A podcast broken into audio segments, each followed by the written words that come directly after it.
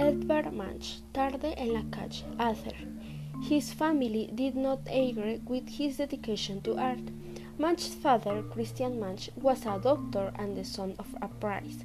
As a very religious man, he was disappointed by his son's dedication to leave technical school, as he saw painting as a profession.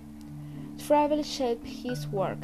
Munch's art flourished when he began to travel, beginning in Paris during the 1889 World's Fair.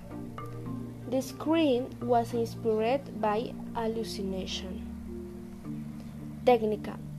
Su técnica fue al óleo, en lienzo y sus dimensiones son 84.5 por 121 centímetros.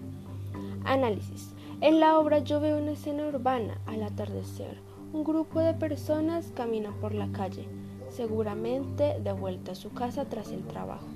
Sin embargo, al fijarnos detenidamente en el lienzo, la multitud, las figuras no han sido representadas con rasgos naturalistas, sino que en realidad parecen espectros que se funden unos con otros en la obra. No se aprecian los rasgos faciales de las personas que están ahí pero podemos percibir cierta sensación de miedo o angustia en el cuadro. También veo que todos tienen sus, sombreros. En una ciudad con muy poco flujo de carros o caballos, en la parte derecha del cuadro se puede apreciar un parque, puede ser el parque central de la ciudad. A esa hora todos los hogares tenían sus luces prendidas. Movimiento artístico, el expresionismo.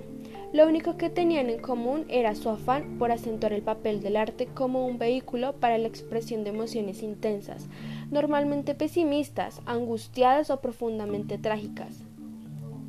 Contexto.